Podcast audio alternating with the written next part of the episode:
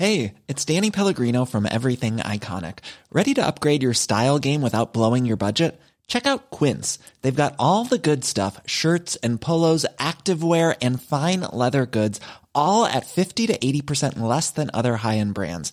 And the best part? They're all about safe, ethical, and responsible manufacturing. Get that luxury vibe without the luxury price tag. Hit up quince.com slash upgrade for free shipping and 365 day returns on your next order. That's quince.com slash upgrade. Tengo el gusto de saludar eh, a el doctor José Ángel Córdoba Villalobos, exsecretario de Salud.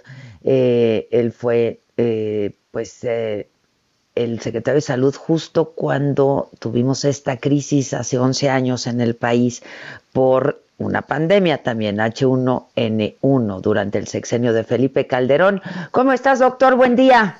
Muy bien, Adela, gracias por la invitación. Con mucho gusto de saludarte. Ahora de nuevo, ¿no? Sí, ahora, sí. de, ahora de nuevo con otra crisis y con otra pandemia. Oye, Sí, este, pues mira, un poco para, para hablar de, eh, pues, cuál fue la experiencia y qué aprendimos de hace 11 años en aquella ocasión, porque además un virus, pues, que se originó aquí, ¿no? Este, que tampoco sabíamos de qué se trataba y cómo controlarlo y no había vacuna, etcétera, etcétera. Y es que hoy justo el subsecretario de Salud, Hugo López Gatel, dijo, pues que en aquel momento se había actuado de manera anticipada, digamos, ¿no? Que, que se anticiparon acontecimientos. Y tú eras el encargado en ese momento, pues, del manejo de esta crisis.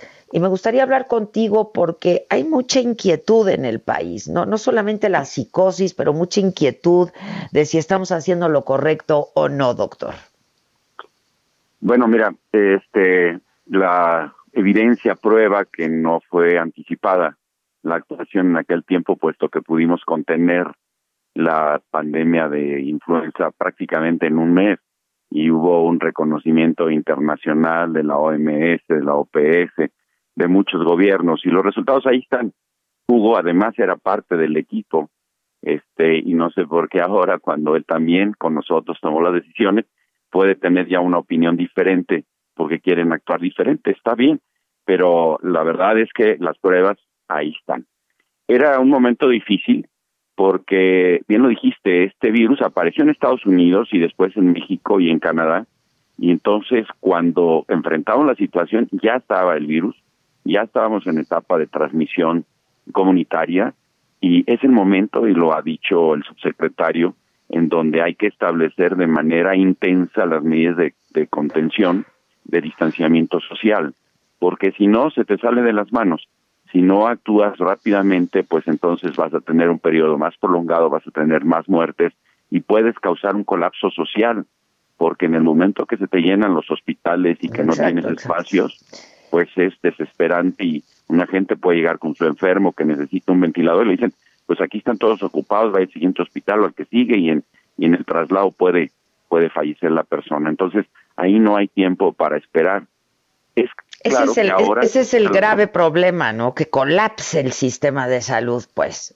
Por supuesto, y que esto genera genera un caos social porque pues lo más importante es la vida y si en tus brazos se te está muriendo un familiar porque el sistema está colapsado, porque no tienes dónde atenderlo, pues eso es lo que hay que prevenir, como lo hicimos también entonces al dispersar las eh, 1.500 caravanas para la salud, que eran unidades móviles que teníamos en todo el país para la atención de los pueblos remotos en el Valle de México, que era donde lo estábamos necesitando, para que la gente fuera atendida en esas unidades y no se fueran todos a los hospitales, porque ahí lo que estaban haciendo era contagiar a otros y hacer más extensa eh, este extenso el problema, sobre todo en gente pues que estaba debilitada porque se iba a un hospital es porque tenía algún problema de salud.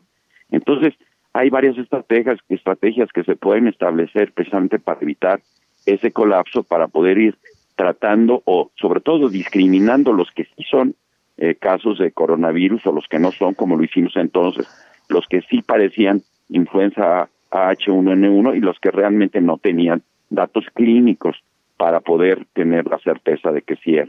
Entonces, Que pudiera además- ser otro tipo de virus, que es lo mismo que está pasando ahora, ¿no? Sí, claro, ahorita hay casos de influenza, hay, hay influenza H1N1, H3N2, o sea, y eso puede dar cuadros también a veces fuertes que pueden confundirse. Y por eso hay que probar, hay que hacer las pruebas. Nosotros hicimos medio millón de pruebas en un periodo prácticamente de ocho meses para tener la certeza de que a qué nos estábamos enfrentando, cuál era la proporción de H1N1, cuáles eran otros casos. Y por otro lado también con la ventaja enorme de que aunque lo vivimos desde el principio y de manera intensa y no como ahora, que tenemos experiencias de fuera, claro. Exacto, a 150, a 15 mil kilómetros y podemos, y tres meses ya después, pues que es mucho más sencillo. Entonces, este, teníamos entonces una ventaja, teníamos un medicamento y ahora no lo tienen. Entonces, con más ganas hay que actuar con mucha más de intensidad y velocidad en los temas de distanciamiento social. Ese es mi punto de vista. Esto, yo, yo, creo que es lo, más efectivo para que esto se propague, ¿no? Este, porque nos hablan de, muchas medidas, pero lo más efectivo es, es eso, la distancia social. Y han insistido en ello en todas partes del mundo y hasta el cansancio. Quienes ya pasaron por ello y no lo hicieron a tiempo, como Italia, ¿no? Y quienes sí lo hicieron a tiempo, que ahorita están en una crisis gravísima. Ahora, tú habías estado diciendo, doctor, que pues las acciones que había estado realizando el gobierno mexicano hoy en día frente a la pandemia del coronavirus habían sido buenas en general. Pero pero parece que pues estamos ya muy tarde, ¿no? Es decir, este tenemos, estamos viviendo por lo menos en la Ciudad de México, en una ciudad donde el fin de semana pasado se congregaron miles de jóvenes en un concierto, por ejemplo, que era absolutamente pues prescindible, ¿no? Y muy responsable, ¿no? Mira, este, eh, habían estado explicando muy bien y yo estaba de acuerdo en que la primera etapa de la importación viral no requería de todas estas acciones y la mayoría de los casos que, que vinieron graneaditos pues eran de importación viral. Ahora dicen que todos siguen siendo importación viral, yo ya no estoy tan seguro. Yo sí creo que estamos pasando a la fase 2 y en la fase 2 ellos mismos aceptaban que había que establecer precisamente estas medidas de distanciamiento social. Y eh, como lo mencionabas anteriormente, el hecho de que se suspendan las clases, pues no es para que la gente se vaya a congregar a otros lados, para que se queden en sus casas, para tratar de evitar que se contagien o que contagien y poder tener un, control mucho más eficiente de este riesgo que es real, porque además, aunque se ha querido minimizar, allí está la cifra de letalidad. La letalidad es lo doble de lo que fue con influenza. Entonces el virus por un lado se transmite más porque los, eh, los chinos en dos meses tuvieron mucho más casos que los que tuvimos nosotros en 14 meses. Entonces quiere decir que el virus se transmite más fácil. Y además hubo una letalidad mayor. Está habiendo una letalidad mayor. Yo estaba viendo un folleto que, eh, pues no sé si lo, lo, lo, bueno, se está distribuyendo de manera virtual por parte del gobierno federal y dice al final, y recuerda, este virus no es grave este, ¿es grave o no es grave, doctor? ¿No? Porque pues, vemos que el índice de mortalidad, pues sí es importante, ¿no? Por supuesto, y sobre todo para las personas mayores de 70 años. Y yo creo que en salud, una vida que se pueda salvar o una muerte que se pueda evitar es importantísimo. vale muchísimo más salvar una vida que ahorrar eh, X cantidad de dinero.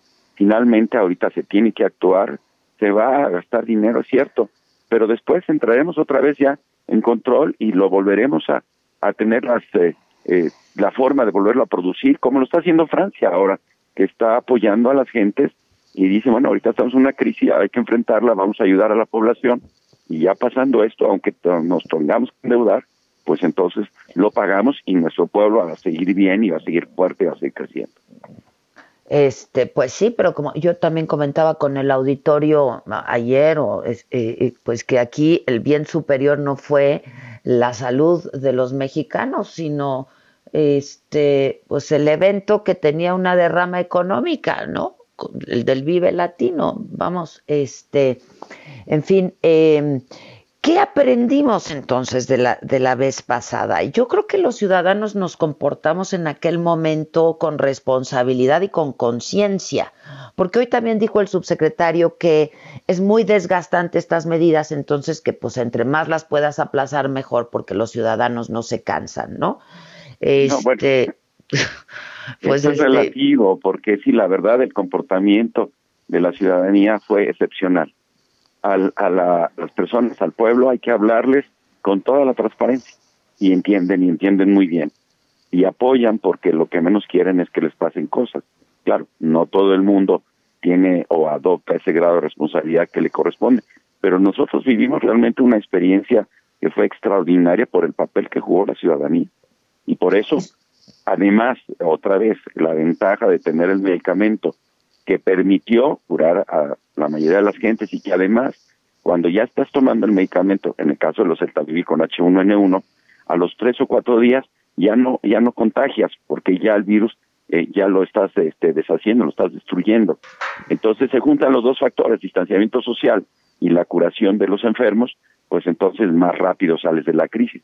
Pero si no tienes medicamento, pues hay que hacer más distanciamiento social, hay que hacer más pruebas, hay que saber cuántos enfermos está habiendo realmente. Yo creo que en este momento no sabemos cuántos enfermos hay porque no están haciendo pruebas, doctor. O sea, es correcto.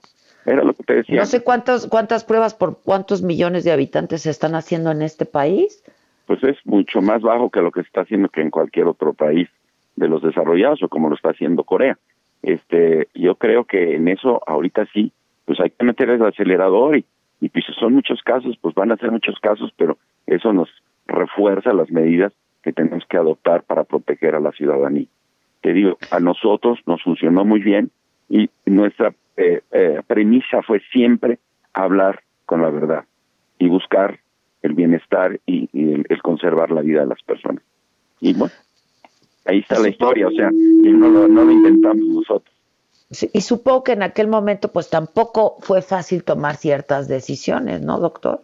No, por supuesto que no. Que fueron que, fueron eh, poco populares además, ¿no? No, y en el mismo gabinete, Adela, había pues, gente que decía, oye doctor, pues ya no estás echando a perder todo el turismo, esto y el otro, y toda esta caída del PIB ha sido por tus acciones o por las acciones que se tomaron. Este, finalmente la CEPAL, que tú sabes que es un organismo serio latinoamericano que hace estos estudios económicos de los impactos de, estos desastres, pues se determinó que el gasto eh, por eh, la influenza en ese tiempo fue 0.334, o sea, ni siquiera medio punto del PIB. Los ocho puntos de PIB que se habían perdido pues no fueron por la influenza.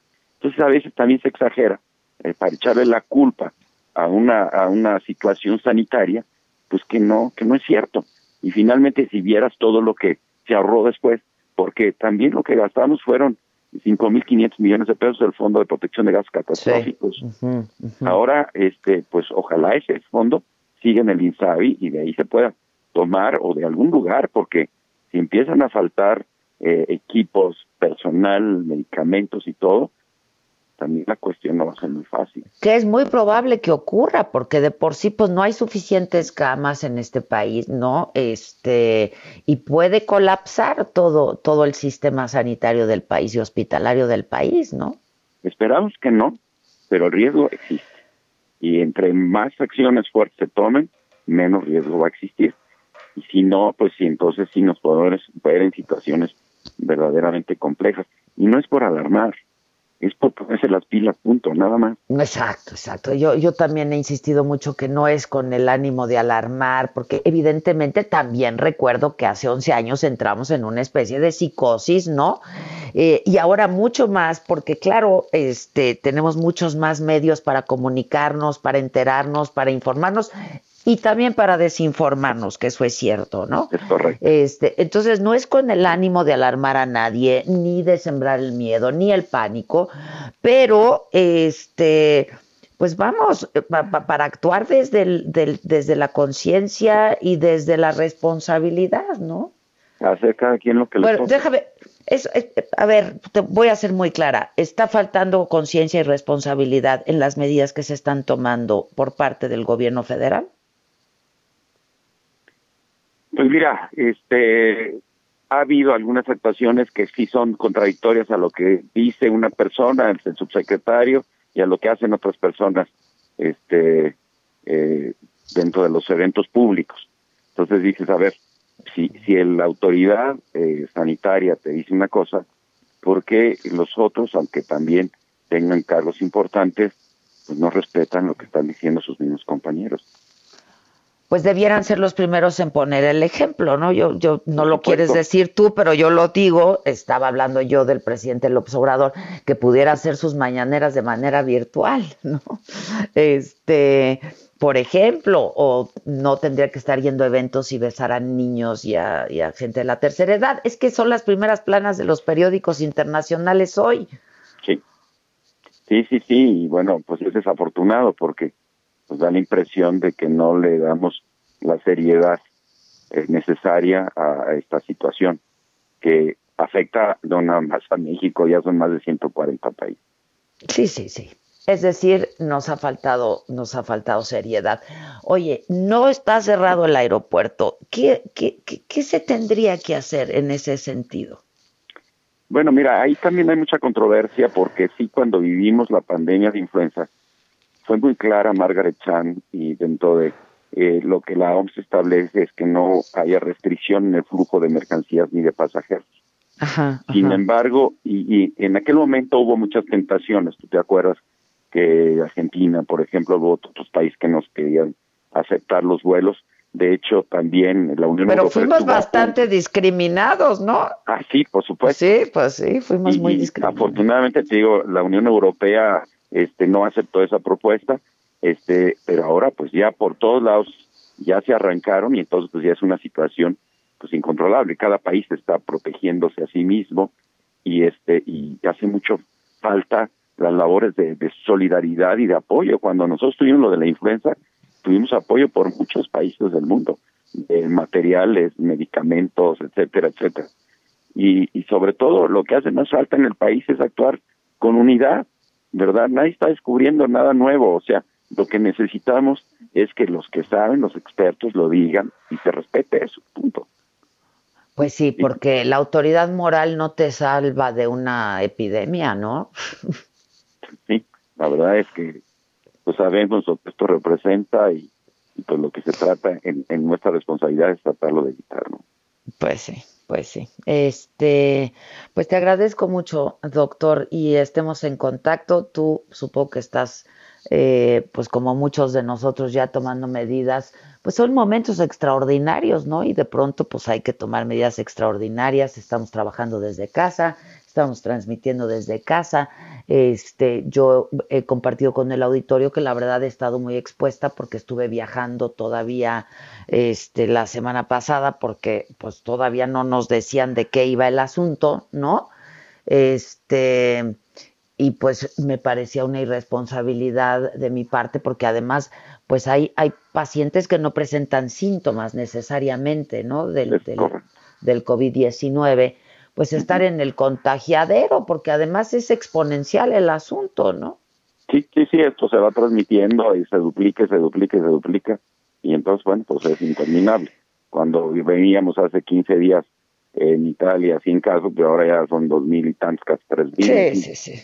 Esto, pues, y esto es lo que no queremos que nos pase aquí. Pero... Ayer justo compartía un, un video que me llegó por, por redes sociales y lo compartía en mis redes sociales de un video hecho por italianos diciendo, si ustedes todavía están a tiempo de actuar a tiempo, háganlo porque nosotros no lo hicimos, ¿no? Sí. sí, este, ¿Lo viste? Pues sí, entonces pues deberíamos de, deberíamos de aprender, ¿no? Acaba de pasar, les está pasando ahora, entonces sí deberíamos de un poco de aprender. Finalmente entonces, solamente ya para, para terminar con esta conversación y redondear esta conversación, uno, en el momento, eh, hace 11 años, en que se actuó, se actuó a tu parecer a tiempo y dices la historia lo comprueba. Pues sí, y además ya estaba la transmisión comunitaria que eso es eh, aceptado mundialmente, que eso y un poquito antes, como estamos ahorita, es cuando hay que establecer esas medidas para que no crezca. A nosotros ya nos agarró pues con las manos en la masa, como dicen, ¿no? Y había que actuar más rápidamente que nunca. Este, pues sí, ya estábamos contagiados. Yo, yo, insisto en que fui el, el caso 000, ¿no? Este, y número dos, a tu parecer, en el gobierno federal en este momento se está actuando de manera, eh, pues tardía y hasta irresponsable, ¿no? Yo, yo creo que, insisto, cuando fue fase 1 yo no puse ninguna objeción. La exposición y la claridad de lo que había que hacer no me dejaba la menor duda de que se estaba haciendo bien. Ahorita yo sí creo que hay que ir más rápido. Es mi punto de vista. Pues sí, te iba yo a pasar el, el, audio en donde eh, López Gatel dijo, pero supongo que ya lo oíste, ¿no? Lo, lo dijo hoy en la mañanera. Supongo que ya lo oíste. No, no, lo oí. Ah, ¿quieres oírlo? A ver. A ver, me lo, me lo, me lo ponen, porfa. Oye, y lo de las guarderías también es un tema, ¿no? Por supuesto. En donde hay niños este, aglomerados, pero el riesgo de transmisión es mucho más grande, porque por razones naturales, los niños comparten todo. Y entonces, pues de ahí luego se llevan a sus casas y ahí llevan al foco familiar ya la, la infección. Entonces, eso hay que, es un problema también funcional para las madres de familia y todo lo entiendo. De logística, yo también lo entiendo perfectamente de logística, pero, es que luego el problema se puede agravar y se puede poner peor. Yo de verdad, este, pues no sé, hago un llamado, si tienen oportunidad, si tienen la posibilidad de no enviar a sus hijos, aunque digan que hasta el próximo lunes, no lo hagan, ¿no? No lo hagan, o sea, yo creo que es una medida a tiempo que puede hacer la diferencia. A ver, ya tenemos, sí, vamos a escuchar lo que dijo López Gatel esta mañana, doctor. Y si uno anticipa estas medidas demasiado temprano, uno extingue o agota la capacidad de la sociedad de mantenerlas. Y si bien las intervenciones en este momento tienen utilidad, posiblemente van a tener mayor utilidad después.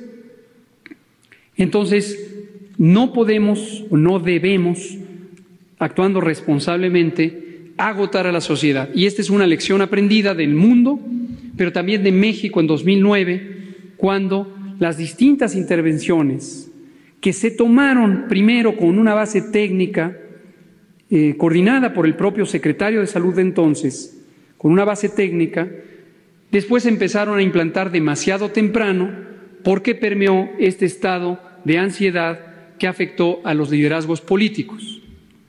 Y se anticiparon decisiones que técnicamente no eran indispensables, obviamente en un contexto en donde también teníamos una epidemia que surgió en la región de Norteamérica y que por lo tanto había mayor incertidumbre sobre su eh, curso.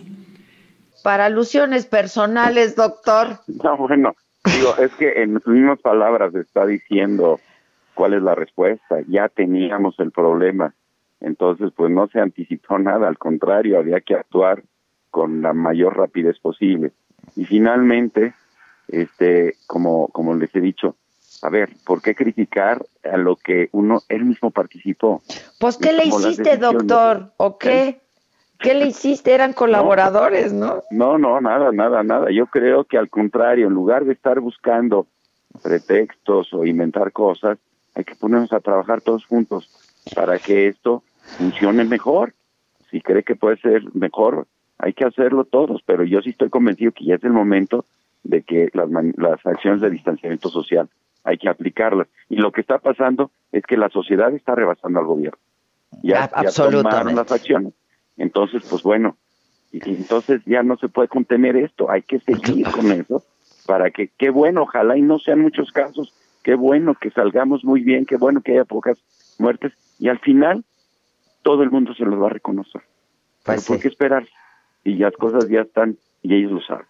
Suscribo, suscribo. Gracias, doctor. Te mando un abrazo. Por aquí sí se puede. igualmente, Adela. Gracias, gracias igualmente. Es el doctor José Ángel Córdoba Villalobos. Él fue secretario de Salud durante el sexenio de Felipe Calderón, el encargado y responsable de contener esta crisis. Hey, it's Paige DeSorbo from Giggly Squad. High quality fashion without the price tag. Say hello to Quince.